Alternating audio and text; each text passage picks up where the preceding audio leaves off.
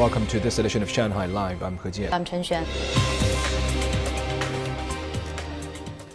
This year's World Artificial Intelligence Conference will begin on Thursday in Shanghai, and companies are making advances with avatars. Sun Siqi takes a look. An avatar generator turned heads last year as a spherical scanner with 27 cameras captures details of a person and creates an AI actor. An avatar in the metaverse is a user's identity. Over the year, the creator collected information for thousands of AI avatars. And this year, engineers have taken it to a new level typing descriptions like age, gender, and physical features, and an artificial image of a person is generated in an instant. This is mainly for game makers. Let's say there are 100 soldiers in a battle formation. You'd need artists to draw and fine-tune every one of them.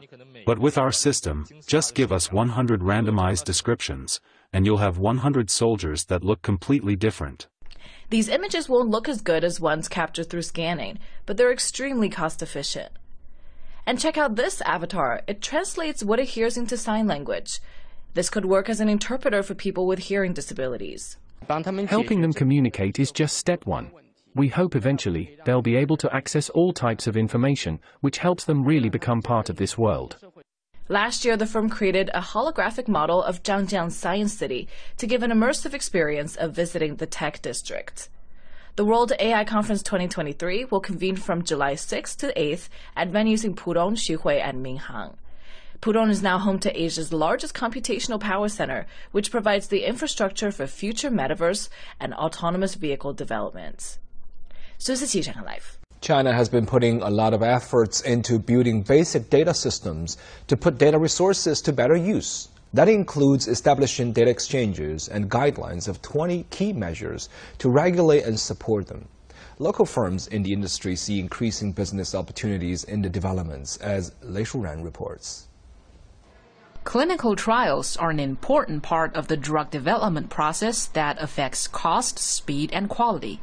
As one of the first firms in China to bring specialty data management to the process, Clinplus has introduced site management organization for hospitals and developers. The idea is to coordinate procedures among sponsors, testing sites, and researchers. SMO is a multi-party system in the industry chain that deals with patients, physicians, and sponsors, and its significance is to address how clinical trials are done rather than just monitored.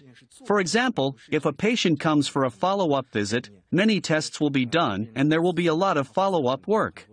Our clinical research coordinator at the hospital will deconstruct the items and project manage them, taking charge of the work as much as the regulations allow, allowing physicians to focus on the area of medical judgment in which they excel.